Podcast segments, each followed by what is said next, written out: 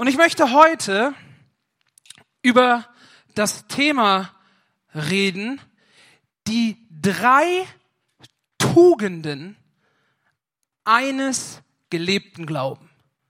Die drei Tugenden eines gelebten Glauben. Und verzeiht mir, wenn ich ein altes Wort mitgebracht habe, aber ein spitzfindiger äh, Prediger, der weiß natürlich alte Wörter zu erklären. Somit habe ich mich ans Internet gemacht. Mit 20er, die benutzen nur noch Internet. Ich äh, weiß auch nicht, wann ich das letzte Mal ein Brockhaus gesehen habe. Auf jeden Fall bin ich ins Internet gegangen und habe natürlich die klassischste aller klassischen Quellen angezapft, die man kriegen kann. Wikipedia. Und ich habe geschaut, was Wikipedia sagt. Und Wikipedia sagt, hey, Tugend bedeutet auch, eine hervorragende Eigenschaft oder eine vorbildliche Haltung einer Person. Kurz zusammengefasst, eine Tugend ist eine hervorragende Eigenschaft, einfach oder auch eine gute Haltung einer Person. Für alle, die äh, sehr verliebt sind in Sprache und so, Tugend wird sich abgeleitet von Taugen. Das äh, kennt ihr wahrscheinlich besser als wir im Norden. Das taugt mir. Das habe ich hier auf jeden Fall öfters gehört. Wie dem auch sei, Tugend bedeutet eine hervorragende Eigenschaft zu haben, zu sein, wie auch immer. Und ich habe das gelesen und habe gedacht, hervorragende Eigenschaften, die habe ich auch. Die habe ich definitiv. Und ich habe gedacht, die sind so viel wert, die kann ich euch nicht vorenthalten. Und musste daran denken, an eine Eigenschaft, die mir nachgesagt wird, und zwar, der Lars schafft es, sich immer einzuladen, obwohl er nicht eingeladen ist. Die, die Frage ist jetzt, ob das gut oder schlecht ist. Ich kann euch so viel sagen, ich bin höflich. Also ich frage, ja. Äh, ich frage, wenn ich mich einlade, ist das in Ordnung? Ich frage auch, wenn äh, mich wer anders einlädt, ist das in Ordnung? Aber das ist so ein Ding, das ist so eine Tugend, das ist so eine Eigenschaft, die ich jetzt auch mal als hervorragend abstempeln würde. Ich sag als Student umsonst essen, umsonst trinken. Da gibt's deutlich schlechtere Sachen. Also sich selbst einzuladen ist auf jeden Fall eine Eigenschaft, die ich an mir sehe. Aber eine zweite, die gefällt mir noch viel besser und das ist wirklich, das ist ein Schlüssel für alle Genießer, okay? Die zweite Eigenschaft, die ich hervorragend finde, ist, ich schaffe es, wenn ich Hunger habe, jeden zum Essen mitzubekommen, obwohl er gerade erst gegessen hat. Ihr fragt euch, was ist das für eine Tugend, was ist das für eine Eigenschaft? Ich erkläre euch das ganz kurz. Essen alleine ist langweilig, richtig. Und mein bester Kumpel wohnt zehn Minuten von mir entfernt und dann, ich, das macht's am einfachsten. Ich gebe euch mal ein kleines Beispiel. Ich zücke mein Telefon und rufe an und sag, Ben, Mensch, was machst du gerade? Oh, ich bin in der Werkstatt, ich mach nix. Dann sag ich, ja, äh, wie sieht's denn hier aus? Erste wichtige Frage, um andere Leute mit zum Essen zu bekommen, wo sie satt sind. Sag mal, hast du eigentlich schon gegessen?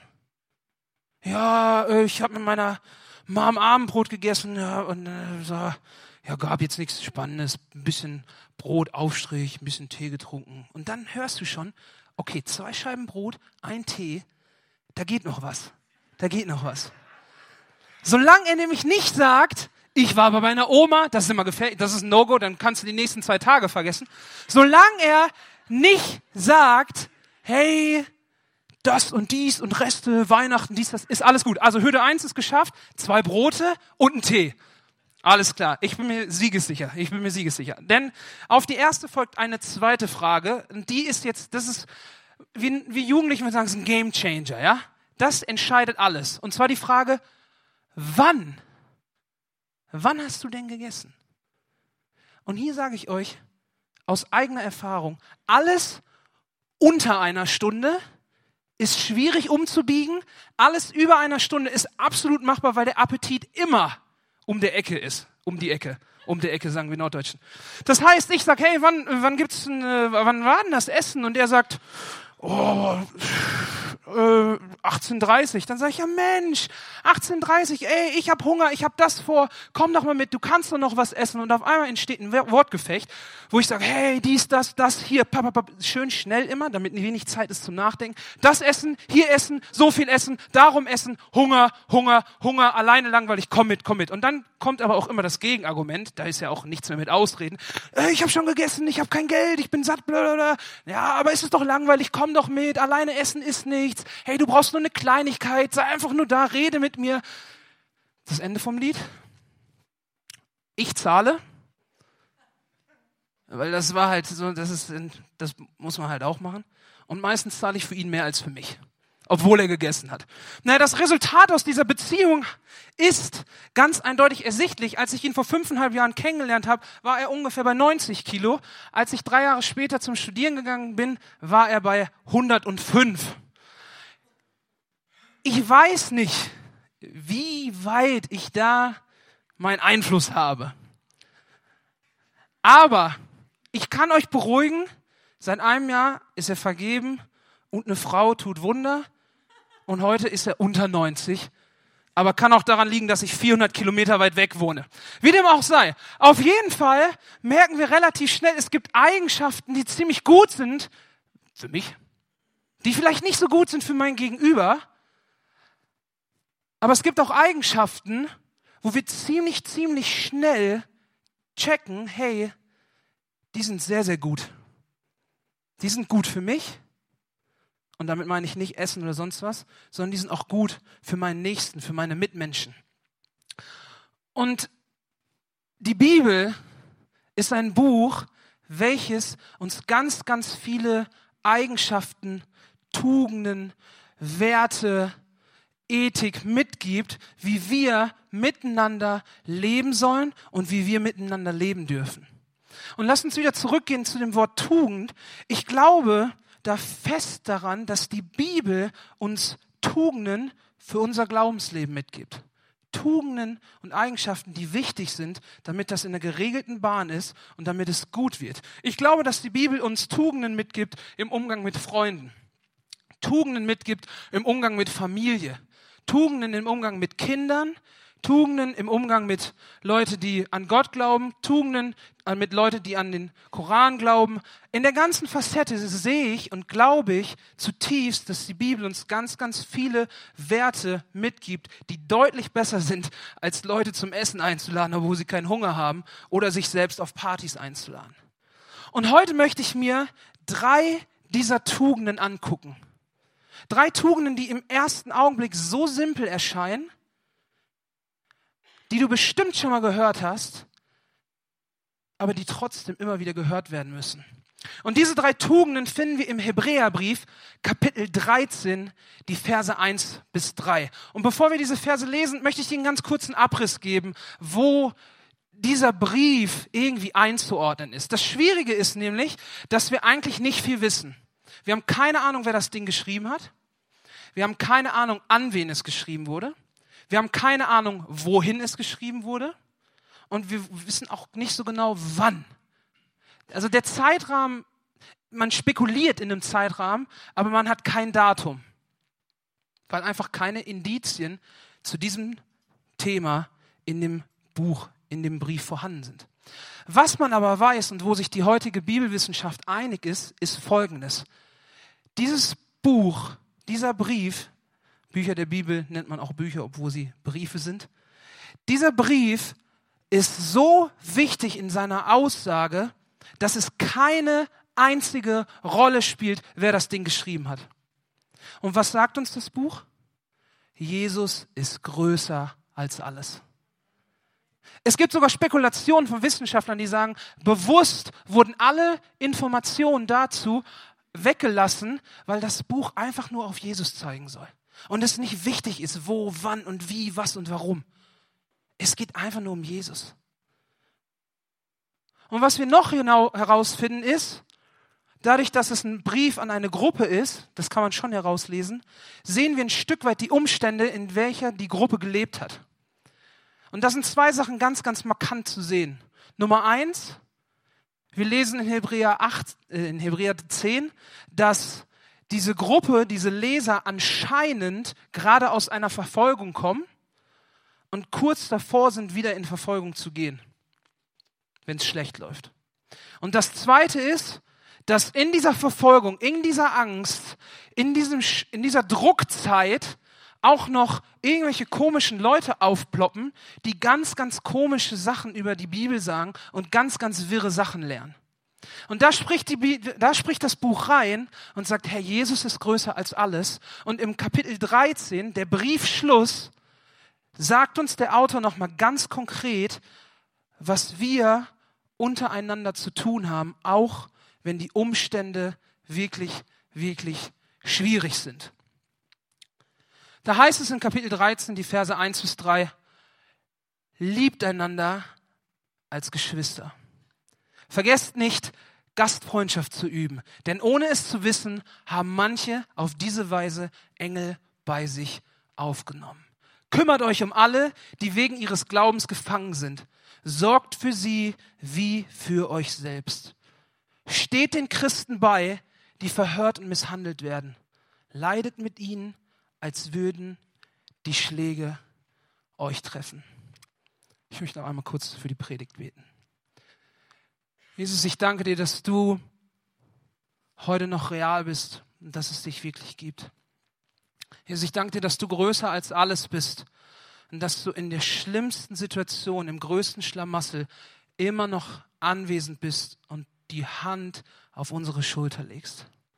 Jesus, ich danke dir, dass du den Weg gegangen bist für uns ans Kreuz. Und Gott, ich bin dir so dankbar, dass du uns in schwierigen Zeiten immer wieder aufgezeigt hast durch dein Wort, welche Tugenden es als wertvoll erachtet werden sollen, dass man sie hält. Sprich heute zu uns. Zeig uns, wie sie sind. Mach unsere Herzen offen. Und selbst wenn wir sie schon zigmal gehört haben, lass uns wirklich das verstehen. Amen. Also, wir haben einen Brief in eine schwierige Situation geschrieben. Es geht um Tugenden und Eigenschaften. Drei Verse. Und ich habe es ganz simpel gemacht. Und diese drei Dinge gehen wir einmal durch. Und Vers 1 war kurz, war prägnant, konnte man sich merken. Und der Autor sagt Folgendes. Liebt einander als Geschwister oder auch Nächstenliebe. Ich muss zugeben, meine Geschwister sind 14 und 17 Jahre älter als ich.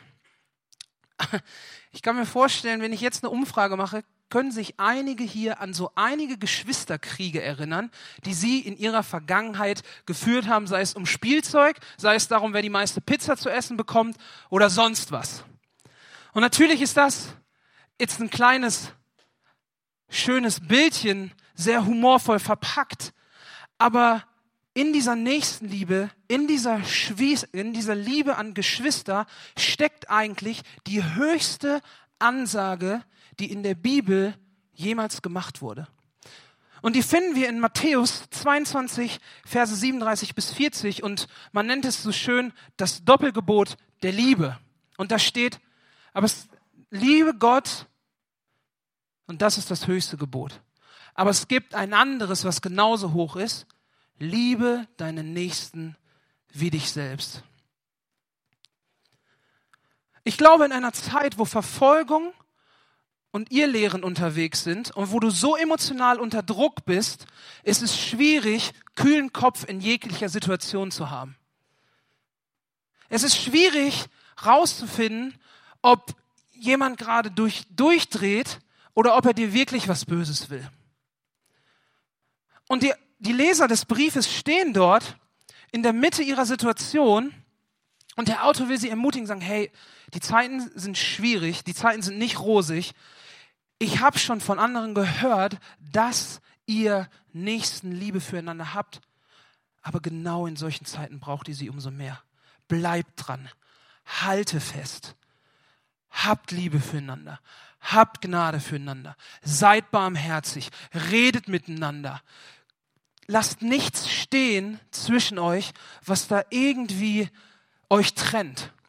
Und der Autor setzt ganz bewusst dieses Statement als Warnung. Bleibt einander in der Geschwisterliebe, liebt einander, weil er weiß, dass es wichtig ist, dass wir diese niemals verlieren. Und als Erinnerung ist es immer wichtig zu wissen, hey, wenn du Gott schon in deinem Leben angenommen hast, dann hast du Vergebung erhalten. Weil du es brauchtest. Und dein Nächster, der Gott auch angenommen hat, der hat auch seine Vergebung bekommen. Warum? Weil er es genauso brauchte wie du. Und wir stehen in diesem Konflikt, dass es schwierig ist, sich einander anzunehmen und sich einander zu lieben. Und wir wissen nicht so genau, wohin mit unseren Gefühlen. Aber wir können zwischen den Zeilen lesen, hey, wenn wir beide an Gott glauben und wenn die Bibel wahr ist in ihrer Aussage, der, der an mir glaubt, wird adoptiert in eine neue Familie, dann sind wir Glaubensgeschwister. Dann sind wir Glaubensfamilie. Und das ist auch das Wort im Urtext, was der Verfasser benutzt. Bleibt stark in der Liebe unter euch Brüdern. Seid nicht gegeneinander, seid füreinander und lebt im Frieden. Psalm 133, Vers 1, da lesen wir, wie schön und angenehm ist es, wenn Brüder in Frieden leben. Lasst uns diesen Frieden, unter, Frieden untereinander behalten. Lasst uns ihn behalten und lasst uns alles dafür tun, dass wir in der Liebe zueinander niemals abfallen, sondern immer nur wachsen. Und ich sagte, ich bin auf dem theologischen Seminar seit zweieinhalb Jahren und wenn ich so über diesen Punkt nachdenke, dann merke ich auf dieser Wolke, wo ja eigentlich 60 Pastoren sein sollten, die diesen Punkt super erfasst haben, weil wir sind Vorbilder, wir gehen voran, da merke ich, okay, vielleicht gibt es Momente, wo ich wirklich einen Schritt weiter schon gehen kann, weil ich auch eine Zeit mit Gott hinter mir habe, weil er mich geformt hat. Aber ganz oft denke ich mir, muss ich jetzt wirklich in die Küche gehen und mit dem und dem essen? Habe ich da Bock drauf? Habe ich Bock drauf, mit denen zu reden? Habe ich Bock, über Theologie zu diskutieren? Habe ich Bock, mir anzuhören, dass ich keine Ahnung habe? Und ich merke, wie ganz, ganz schnell irgendwas in mein Herz kommt, was mich davon abhalten will, mit meinen Glaubensgeschwistern im Kontakt zu bleiben, mit ihnen zu sprechen und mich mit ihnen auszutauschen über das größte Geschenk, was wir bekommen können. Und das ist Jesus. Also lasst uns weiter in der Liebe bleiben und lasst uns einander annehmen, weil wir sind Geschwister im Glauben. Und wenn die Hebräer diese Ermutigung, oder die Hebräer, wenn die Leser des Hebräerbriefs diese Ermutigung in dieser Zeit brauchten, dann bin ich überzeugt, dass wir sie genau heute erst recht brauchen. Und der zweite Punkt, ziemlich anknüpfend, ziemlich ähnlich, ist der Punkt der Gastfreundschaft. Zusammengefasst steht in dem Vers 2, vergesst nicht gastfreundlich zu sein, denn ihr wisst nicht, ob ihr einen Engel aufnehmt. Und ihr müsst wissen, in der Kultur von damals war es ganz, ganz gang und gäbe, dass man fremde Christen sofort in sein Haus gelassen hat und sie aufgenommen hat. Das war gar keine Frage. Die Umstände waren nämlich so, dass wenn schon mal ein Christ rumherreiste, er eine Unterkunft brauchte, weil die Gasthöfe im römischen Reich keine Option darstellten zur Übernachtung. Man sagte diesen Gasthöfen nämlich nach, dass sie verrucht sind, dass sie kein guter Einfluss sind für Christen. Man sagte diesen Gasthöfen nach, dass man da Angst haben muss und dass man da aufpassen muss, vor allen Dingen, wenn irgendwer rauskriegt, dass du gläubig bist. Und da die Kultur eh schon in der Antike sehr, sehr, sehr, sehr gastfreundlich war, sehr, sehr gastfreundlich, lag es auf der Hand, dass die Leute sich gegenseitig aufgenommen haben. Jetzt gab es nur ein Problem. Umsonst wohnen und kein Hotel bezahlen? Das ist doch top. Und so kamen Nichtchristen, haben das mitbekommen, haben an Türen geklopft und gesagt, äh, Entschuldigung, äh, ja, ich, äh, hier, ich glaub da, ne? Äh, ihr müsst mich ja aufnehmen. Ist ja eine Tugend.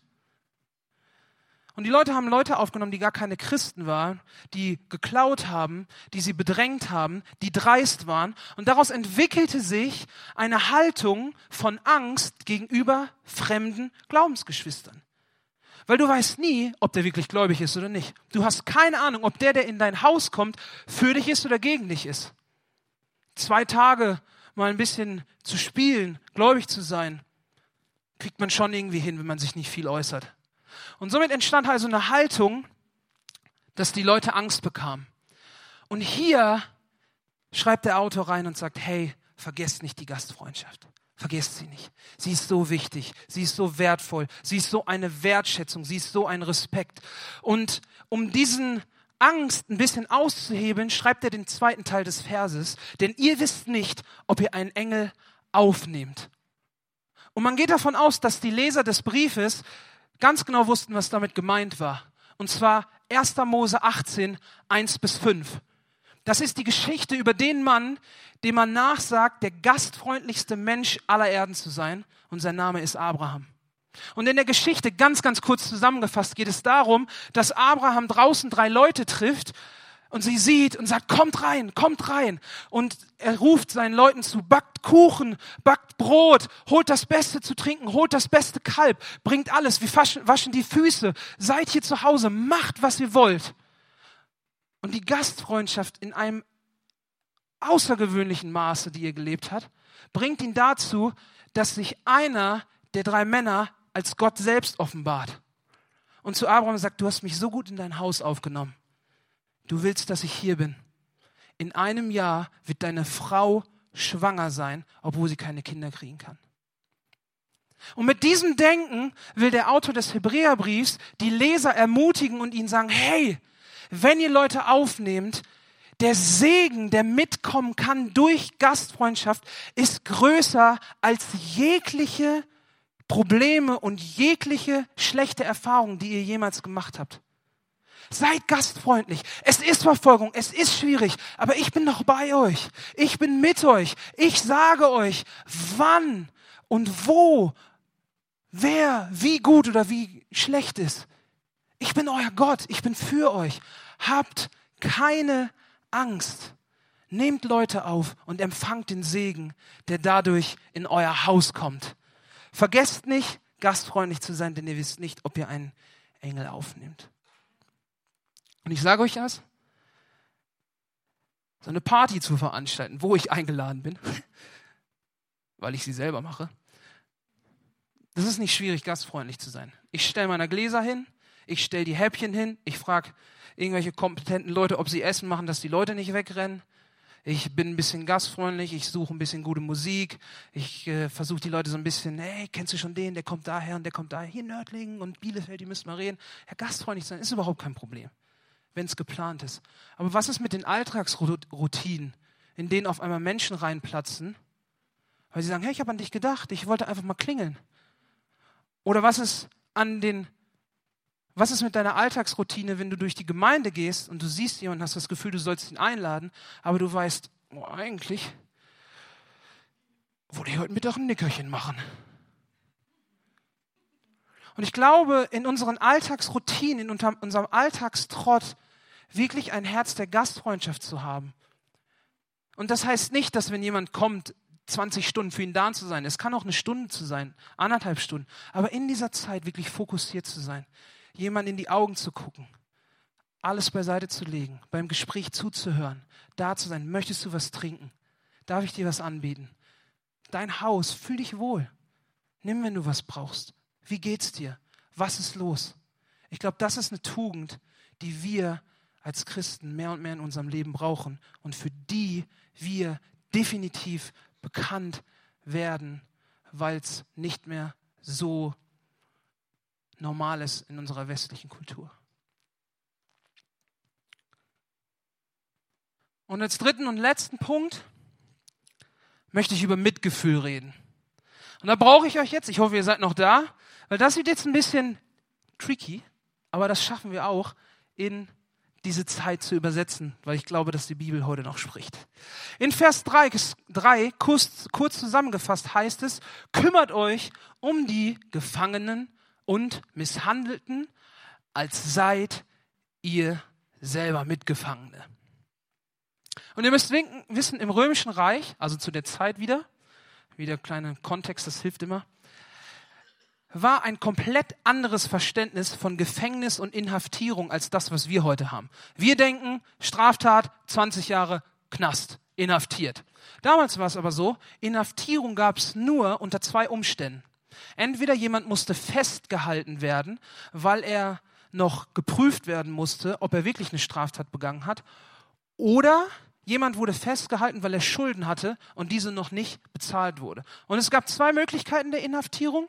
Nummer eins, irgendwo halt so eine Art Gefängnisgebäude oder halt privat zu Hause. Du durftest dein Haus nicht verlassen und wurdest beschattet. Jetzt war das aber nicht so ein geschlossener, wie nennt man das, Vollzug? Ich glaube schon, ne? Geschlossener Vollzug, sondern die durften halt nicht weg und wurden bewacht, aber Leute durften ein Stück weit irgendwie an sie rankommen. Und das war wichtig, weil wenn die Freunde und Bekannten nicht zu dem Typen, der inhaftiert ist, gekommen wären, wäre dieser verhungert oder verdurstet. In anderen Worten, die Leute waren darauf angewiesen, dass ihre Freunde und Mitstreiter vorbeikommen und Essen und Trinken bringen. Und dabei gab es zwei Regeln. Nummer eins, wir Freunde von ihm versuchen ihn so schnell wie es geht freizukriegen. Wir versuchen Geld zu sammeln, wir versuchen zu diskutieren, alles Hauptsache, wir kriegen ihn frei. Und wenn das nicht klappt, weil es zu schwerwiegend ist, dann, dann müssen, brauchen wir Plan 2, Plan B. Plan B ist, wir versorgen ihn so lange, bis er da rauskommt.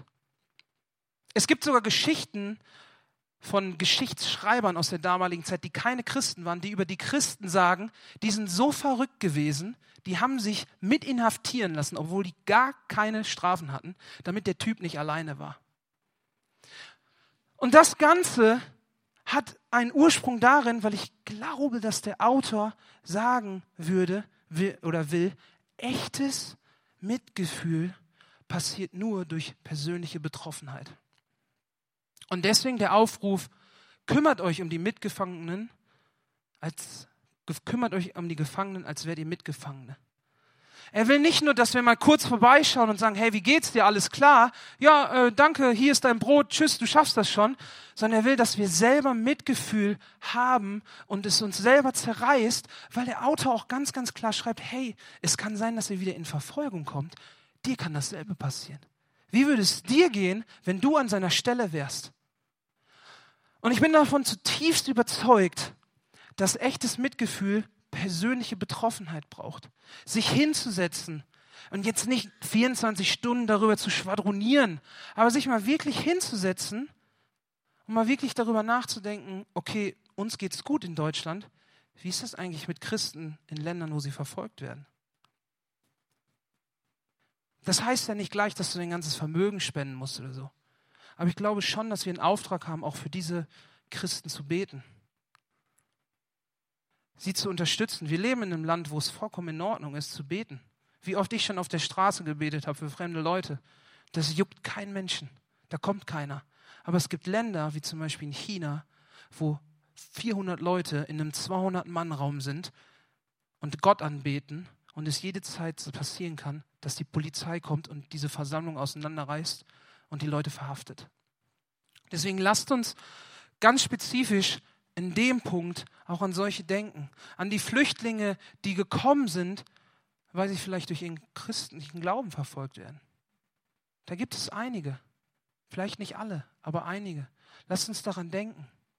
Und lasst uns darüber hinaus, aus diesem Verfolgungsblickwinkel, wirklich auch an uns denken. So viele Geschichten, die hier sitzen, die gute Zeiten hinter sich haben, die schlechte Zeiten hinter sich haben, die Höhen hinter sich haben, die Tiefen hinter sich haben. Lasst uns bei Schicksalsschlägen füreinander da sein, weil ich glaube, echtes Mitgefühl, ein Herz, was wirklich mitfühlt, ist ein Trostspender für dein Gegenüber. Echtes Mitgefühl ist ein Trostspender für dein Gegenüber. Und auch wenn du vielleicht nicht nachvollziehen kannst, wie es sich anfühlt, wenn deine Mom gestorben ist. Aber bei deinem Gegenüber, dann kannst du trotzdem die Hand halten, Hand auf die Schulter legen, fragen, kann ich dir was Gutes tun? Brauchst du Ruhe? Brauchst du ein Gespräch? Ich bete für dich. Wenn ich für dich kochen kann, hey, wenn ich dir was abnehmen kann, ich bin für dich da. Und lass uns das nicht aus den Augen verlieren, weil ich merke, dass ich so, so, so, so oft mich nur betroffen fühle, wenn ich auch wirklich selber das mal durchlebt habe. Ich habe vor zwei Jahren meinen Vater verloren und wenn jemand zu mir kommt und sagt, hey, ich habe vor drei Monaten meinen Vater verloren, dann ist es einfach für mich mitzufühlen.